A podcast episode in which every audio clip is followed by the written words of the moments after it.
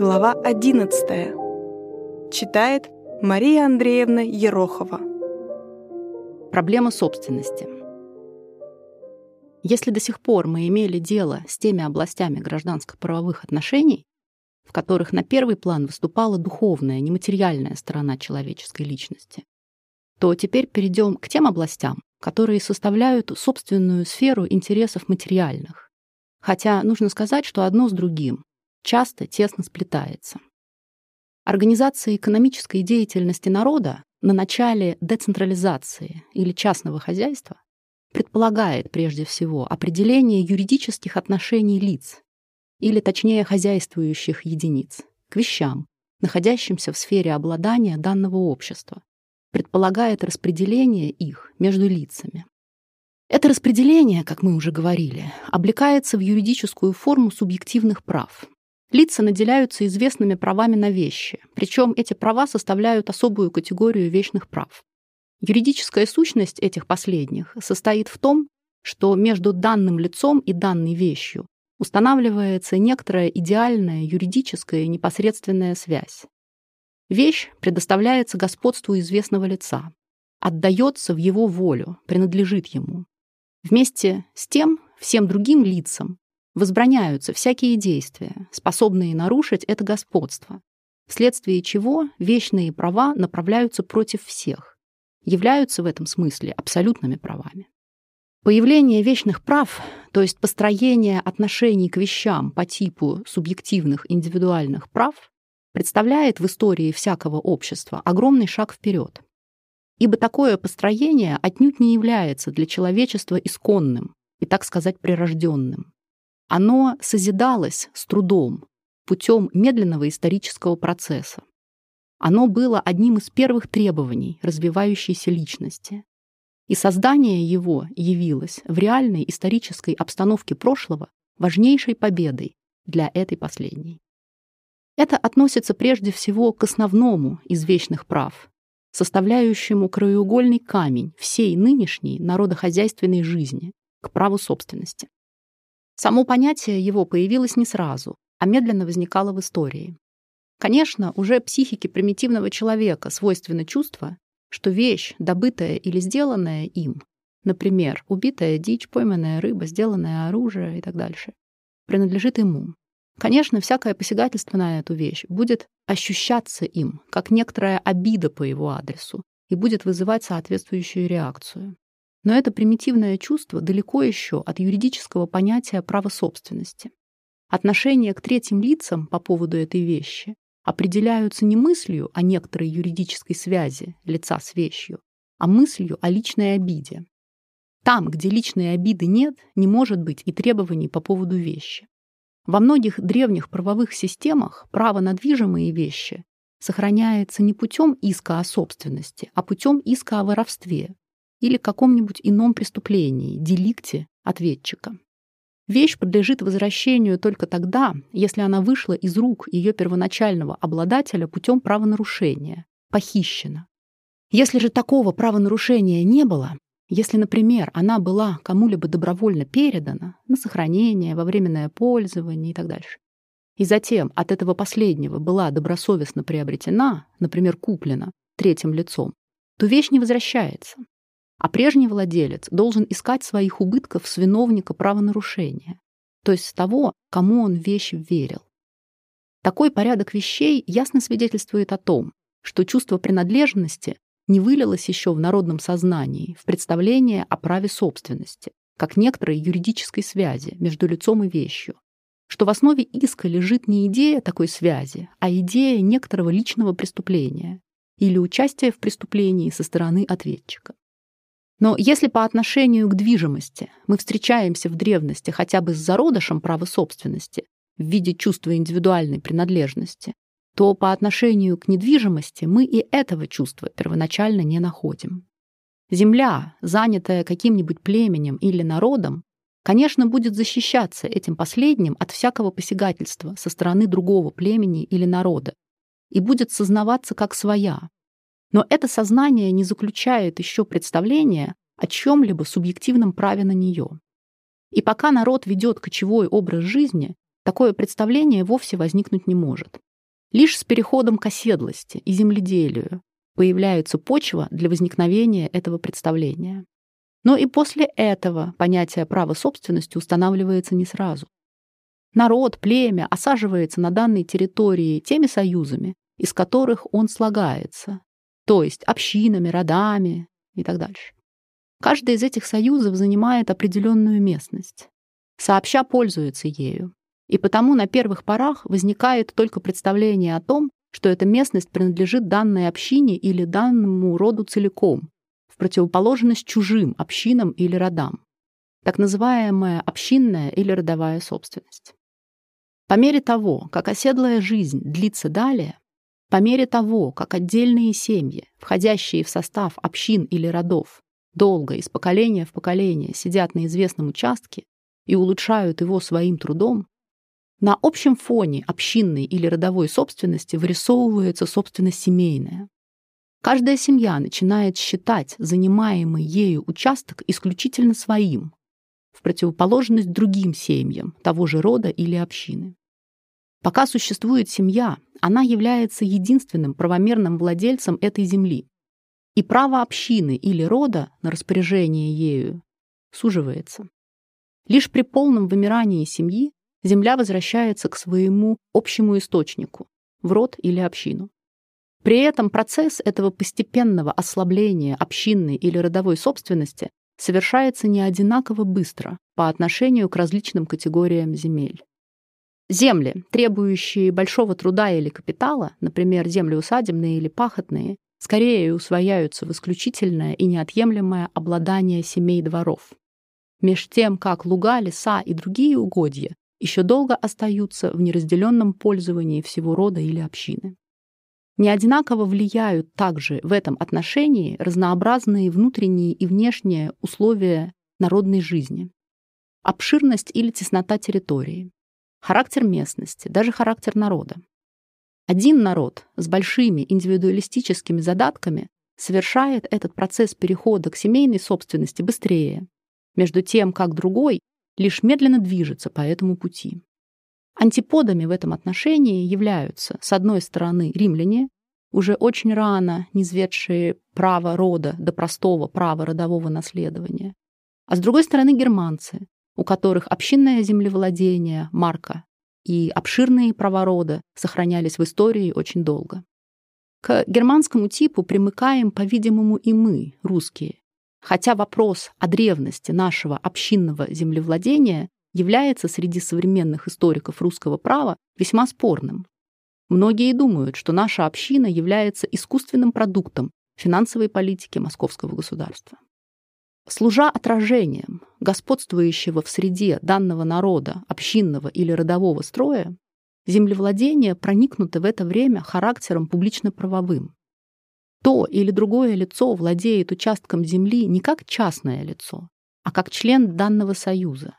И не на основании какого-либо частного приобретательного акта, а на основании общественного, публично-правового порядка распределения земли, принадлежащей данному союзу, между его членами. Вследствие этого завладение чужой землей, хотя бы оно произошло без всякого преступления, деликта со стороны завладевшего, и хотя бы этот последний вступил во владение совершенно добросовестно, все равно составляет нарушение этого общественного порядка распределения земли и должно быть устранено. Земля должна быть возвращена тому, кому она предоставлена. Таким образом, здесь впервые возникает представление о некоторой непосредственной юридической связи между лицом и вещью. Связи, составляющей первый непременный признак права собственности. Но это право собственности на недвижимость мыслится еще как нечто, принадлежащее не такому или иному отдельному лицу, а той или другой семье в целом, семейная собственность. Участок земли, на котором сидит и от которого питается семья, представляется непременной принадлежностью этой семьи, ее материальным базисом и основным неотчуждаемым капиталом. Как невелика семейная власть патриархального домовладыки, она все же бессильна изменить общественный порядок земельного распределения, лишить семью ее надела. Вследствие этого отчуждение земли частным актом вообще в эту эпоху немыслимо. И если право на недвижимость имеет уже в себе первый элемент права собственности, непосредственность юридической связи, то оно не имеет еще второго элемента — свободы распоряжения. В дальнейшем ходе исторического развития право на движимости и право на недвижимости между собой постепенно сближаются. С одной стороны, право на движимости начинает защищаться не на деликтном только основании, а на основании самой принадлежности вещи истцу. С другой стороны, право на недвижимости освобождается от своего первоначального публично-правового характера. Причем собственность семейная превращается в собственность индивидуальную и постепенно приобретает полную свободу распоряжения. У одних народов этот процесс объединения права собственности совершается быстрее и полнее. У других, напротив, медленнее и с сохранением более или менее значительных следов прошлого. И здесь, опять-таки, римское право является образцом быстроты и полноты. Уже очень рано исчезают в нем следы первоначального различия, и мы имеем дело с единым понятием права собственности, заключающей в себе всю полноту свободы распоряжения. Различие между движимостями и недвижимостями имеет в римском праве самое минимальное значение. Разные сроки приобретательной давности и некоторые другие. Как содержание права собственности, так и формы вечного оборота определяются в нем для обеих категорий вещей совершенно одинаково. Огромное имение может перейти из рук в руки так же бесформально, как и самая незначительная безделушка. Напротив, право новых народов еще на всем протяжении средних веков являет нам описанную двойственность в полной ее силе. Единой системы вечных прав не существует, Недвижимое имущество и движимое имущество представляют две совершенно отличные категории объектов. Распоряжение движимостью свободно от каких бы то ни было ограничений. Но зато защита ее весьма сужена. В обороте движимостей действует правило «Хандмас, хандварен» — рука за руку отвечает. Только вещи, вышедшие из рук владельца против его воли, похищенные, потерянные, могут быть отыскиваемы, виндицируемы от всякого третьего лица. Те же вещи, которые были им кому-нибудь добровольно вверены, в случае отчуждения их этим последним, уходят от собственника окончательно. Всякий добросовестный приобретатель их делается бесповоротным собственником, а прежний собственник имеет только иск об убытках к тому, кому он их верил. У того, Кому верено, у того и надо искать.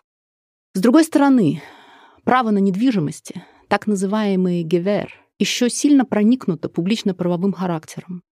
Оно не столько частное право, сколько, по меткому выражению Гирки, известная социальная позиция лица. С землевладением связаны разнообразные публичные права и публичные обязанности. Вследствие этого переход их из рук в руки обставлен различными и довольно сложными формальностями. Символическая передача земли, инвеститура, ауфласунг. Кроме того, на нем лежат разнообразные материальные ограничения. Отчуждение недвижимости нуждается часто в согласии со стороны разных других лиц. Сюзерена, ближайших родственников и так дальше. Одним словом, правоотношения на недвижимости определяются совершенно иначе, чем правоотношения на движимости. Существует не одна система вечных прав, а две. Вечное право на движимости и вечное право на недвижимости. Развитие экономического оборота, ослабление феодальных, общинных и родовых связей, влияние римского права приводят мало-помалу к тому, что и здесь различие между обеими вечноправовыми системами сглаживается. Однако это сближение далеко не доходит до того полного единства, которое мы наблюдаем в римском праве. Даже более того, после некоторого периода, тяготевшего к такому объединению, в новейшем праве замечается обратная тенденция к новому углублению этого различия. С одной стороны, к этому ведет различный характер оборота на движимости и недвижимости, а с другой стороны, все более и более выясняется особенное значение недвижимости как важнейшего объекта национального обладания. Без тяжкого нарушения интересов с одной или другой стороны, говорят совершенно справедливо объяснение к проекту швейцарского уложения, Нельзя подчинить движимость и недвижимость одним и тем же нормам. Прежде всего заговорили об этом потребности оборота. Если раньше развивающаяся экономическая жизнь стремилась к освобождению оборота от старых исторических стеснений и в этом смысле шла за римским правом по пути приближения недвижимости к движимостям, то затем дальнейшее развитие того же оборота заставило в значительной мере повернуть назад и приняться за реставрацию его прежних форм. Как было упомянуто выше, римское право для перехода права собственности из рук в руки требовало как для движимостей, так и для недвижимостей одного — передачи вещи, традицию. Однако эта передача только тогда переносила право собственности, если передающий был истинным собственником вещи.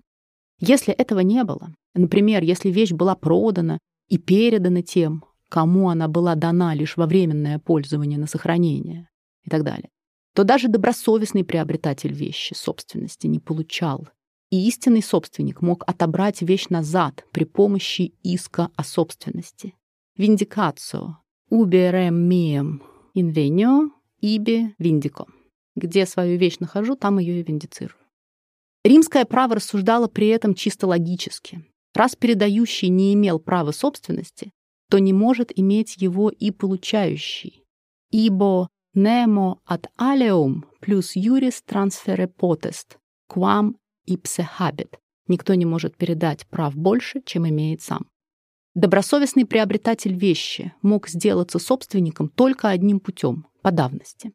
Мы видели также, что в правовых системах старогерманского корня на этот счет по отношению к движимостям действовало совершенно иное начало. Начало «Хандмас Хандварен». Но там это начало было в ту эпоху лишь остатком старины, результатом еще не вполне развившегося права собственности. Вследствие этого, с появлением римского права оно начинает колебаться и во многих местах выходит из употребления. Но затем, с дальнейшим оживлением обмена, наступает поворот. Римское виндикационное правило при оживленной торговле способно приводить к весьма серьезным затруднениям. Если вообще при покупке движимых вещей нелегко проверить легитимацию продавца, то при покупке на рынках, ярмарках и так дальше такая проверка в особенности затруднительна. Последовательное проведение римского принципа создавало бы общую неуверенность оборота.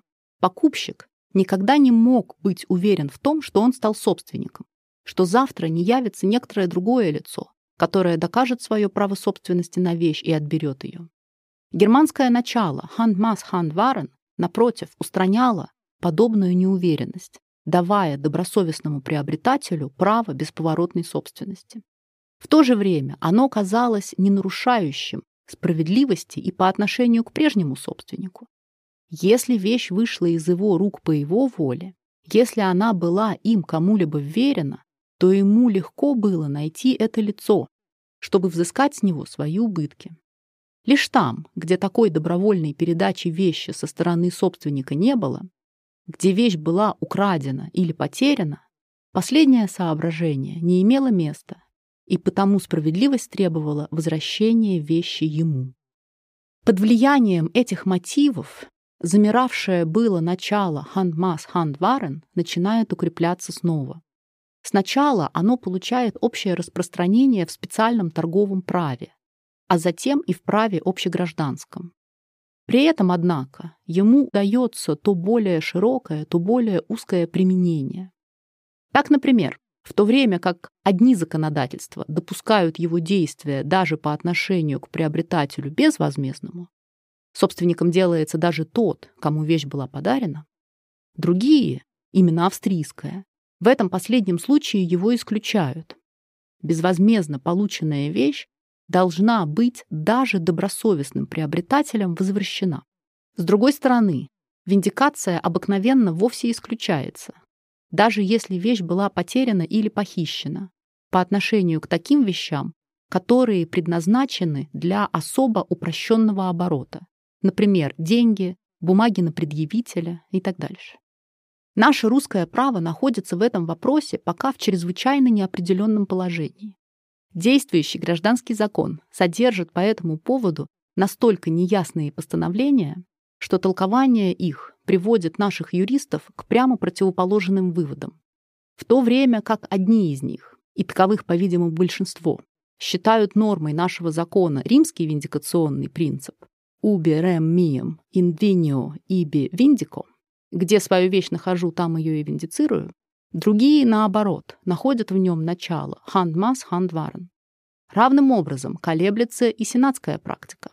Во всяком случае, проект нашего нового уложения уже решительно становится на эту последнюю новую точку зрения и реципирует начало «handmas handvaren», в его австрийской модификации.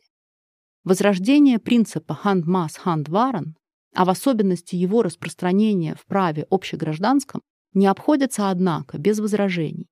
Заслуживает в этом отношении особенного упоминания энергичный протест известного германского криминалиста Биндинга, который посвятил этому вопросу специальную брошюру. По мнению Биндинга, это правило вступает в коллизию с задачами уголовного права. Оно благоприятствует всякого рода растратам и вообще противоречит справедливости.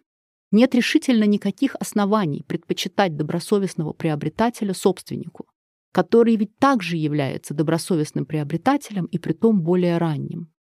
Не менее горячо порицает это начало и Менгер, который усматривает в нем некоторую постоянно действующую экспроприацию, ради обеспечения свободы торгового обмена.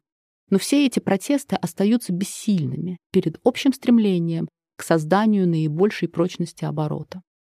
Это последнее представляется существеннейшим социальным благом, и с этой точки зрения, по словам Коллера, правило «хандмас-хандварен» обозначает социальный принцип высшего ранга, принцип, который, разрешая и примиряя, приходит на помощь добросовестному обмену.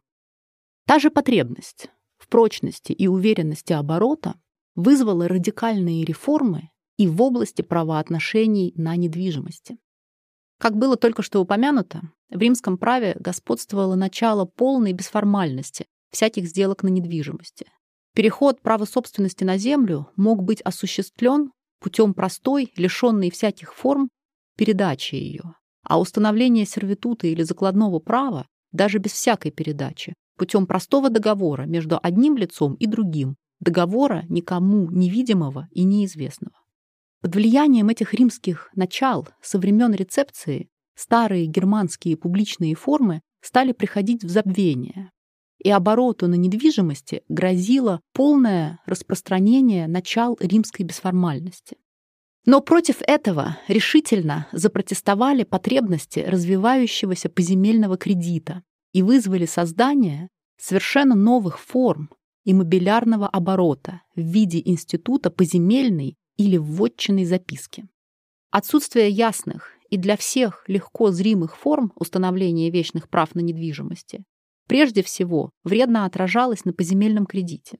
Лицо, дающее под залог недвижимости, никогда не могло быть уверено в том, что на той же недвижимости нет других, ранее установленных закладных прав. Вследствие этого подобные суды были сопряжены с огромным риском, и если давались, то, разумеется, на очень тяжелых условиях. Если желательно было облегчить саму возможность поземельного кредита, то, очевидно, необходимо было создать какую-нибудь гарантию для кредиторов в этом отношении. И вот для удовлетворения этой потребности в конце XVIII века возникает в Европе институт ипотечной записки или ипотечных книг. Всякое закладное право на недвижимость имеет юридическую силу для третьих лиц только тогда, если оно записано в особые книги, ведомые официальными учреждениями и открытые для справок всех заинтересованных лиц. Теперь для лица, которому обращаются с просьбой о займе под залог недвижимости, достаточно убедиться в том, что на эту недвижимость в ипотечной книге не значится другого закладного права. Его приоритет на удовлетворение из этой недвижимости был гарантирован. С течением времени содержание этих ипотечных книг с естественной необходимостью расширяется. С точки зрения тех же интересов поземельного кредита оказывается в высокой степени желательным, чтобы не только закладные права, но всякие вообще вечные права на недвижимость были видны из книги. Что толку для кредитора в том, если закладных прав на имение действительно нет? но самый залогодатель окажется потом не собственником или наименее обнаружатся какие-нибудь иные вечные права, существенно понижающие ценность имения, например, право пожизненного пользования. Ввиду этого в течение XIX века ипотечные книги по всей Европе превращаются в поземельные книги, а вместе с тем весь иммобилярный оборот перестраивается на совершенно новых основаниях. Самые общие принципы этого нового строя сводятся к следующему. Поземельные книги имеют своей общей задачей представлять в каждый данный момент точное изображение юридического положения всякой недвижимости, входящей в состав данного округа. Для достижения этой цели устанавливается правило, что всякий акт, долженствующий иметь вечно-правовое значение, передача права собственности, установление залога или сервитута и так дальше, должен быть записан в поземельную книгу. И только с этого момента он получает юридическую силу для всех третьих лиц, для публики. Это так называемый принцип публичности всех вечно-правовых актов на недвижимости, или иначе принцип внесения. С другой стороны, полная уверенность для третьих лиц может быть создана только тогда, если они могут безусловно полагаться на сообщения поземельных книг. Вследствие этого принцип публичности дополняется принципом достоверности. Всякая запись в книге имеет полную юридическую силу для третьих лиц даже тогда, когда она не соответствует действительности. Лица заинтересованные могут добиваться исправления поземельной книги, но пока она не исправлена, она считается истиной. Разумеется, эти общие принципы поземельной записки не везде осуществляются в полной мере. Разные законодательства допускают то там, то здесь известные отступления как от принципа публичности, так и от принципа достоверности. Но идеалом поземельных книг является последовательное проведение как одного, так и другого. Более совершенным порядком в этом отношении является порядок, принятый в Германии и Швейцарии. Но еще большего совершенства с точки зрения соединения, прочности и подвижности поземельный оборот на недвижимости достигает в знаменитой системе Торренса, принятой в Австралии и распространившейся оттуда на некоторые другие, внеевропейские страны. Наше русское право и в этом отношении стоит далеко позади. Оборот недвижимости у нас совершается при посредстве так называемого крепостного порядка, усовершенствованного нотариальным положением 1866 года. Акты на недвижимость, купчая крепость, закладная крепость и так дальше должны быть совершены у младшего нотариуса и затем явлены на утверждение старшему нотариусу. Этот последний заносит эти акты в свои реестры, которые и служат у нас несовершенным суррогатом поземельных книг. Вопрос о введении у нас европейского порядка в вотчинной записке стоит на очереди, но выработанный комиссией проект вотчинного устава также остается до сих пор без движения. Усвоение принципа «хан-мас-хан-варен» для оборота на недвижимости и установление Института поземельных книг для оборота на недвижимости вызвано единой целью и проникнуто единой мыслью обеспечить прочность гражданского оборота путем узаконения доверия к известным внешним фактам. В обороте недвижимости все третьи лица вправе доверять факту нахождения вещи в чьих-либо руках, вправе считать владельца собственником. По выражению французского кодекса, владение равнозначно правооснованию. В обороте на недвижимости они вправе доверять тому, что записано в поземельной книге. И там, и здесь, по справедливому замечанию Вельшпахера, мы имеем любопытное стремление современного права отодвинуться на поверхность, стремление, сближающее его с правом примитивных народов. Однако если в древности право держится за внешние моменты, потому что ему недостает надлежащей интеллектуальной силы для проникновения вглубь, то современное право воздерживается от такого проникновения умышленно, так как оно несовместимо с потребностями нынешней правовой жизни. При современных условиях на участников делового оборота не может быть возложена обязанность проверять наличность всех необходимых условий юридической сделки. Это в высокой степени стесняло бы свободу гражданского оборота и понижало бы ценность экономических благ.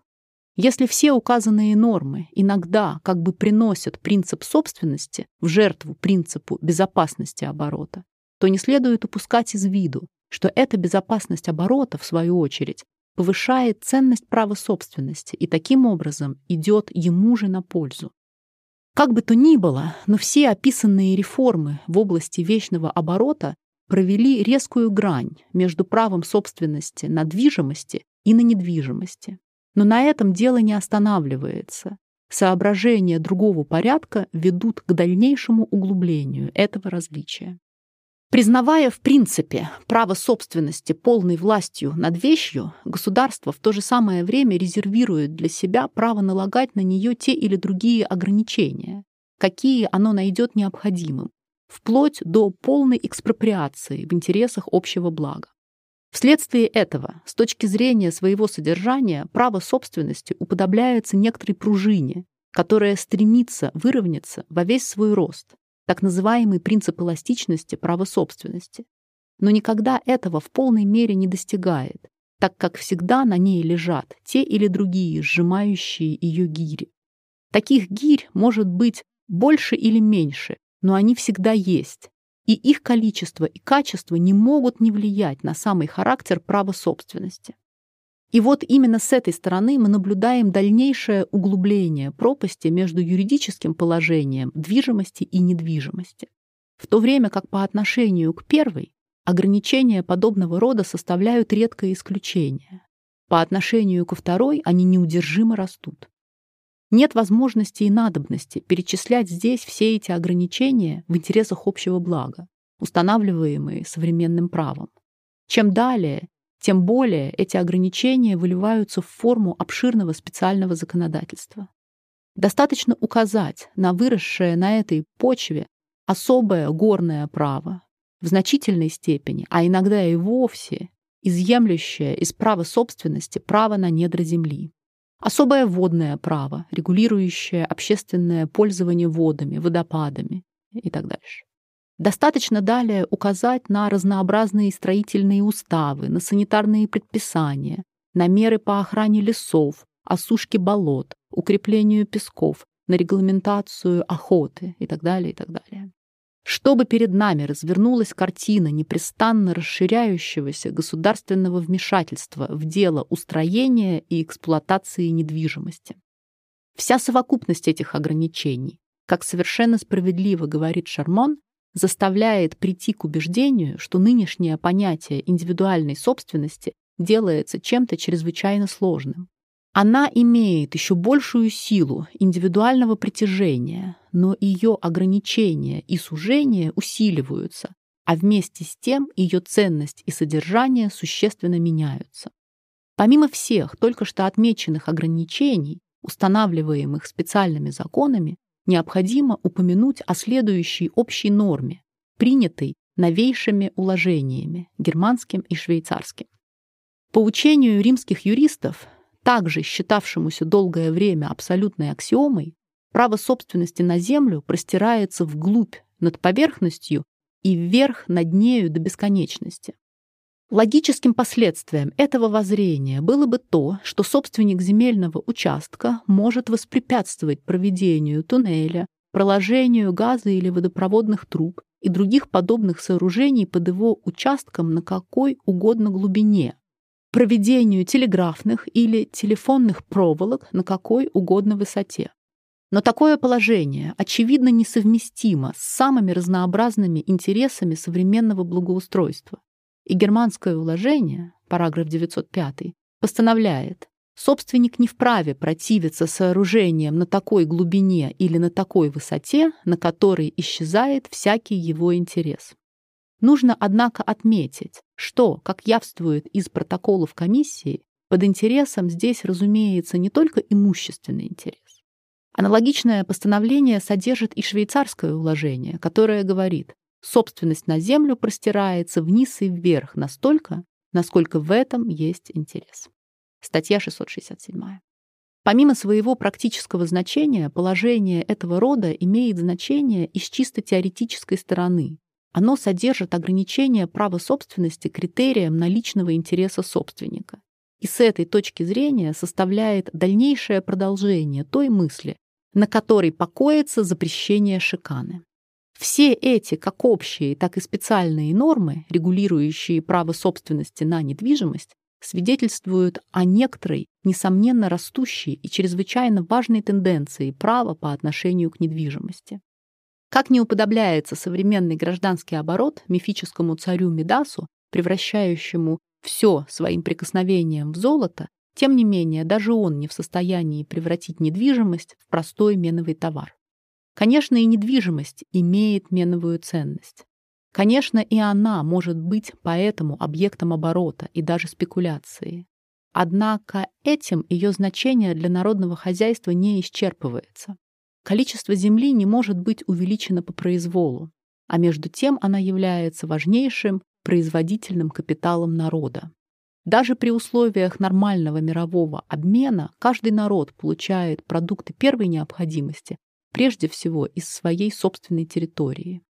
В моменты же каких-нибудь международных потрясений, прерывающих экономическое общение, производительность территории приобретает в этом отношении особенное значение.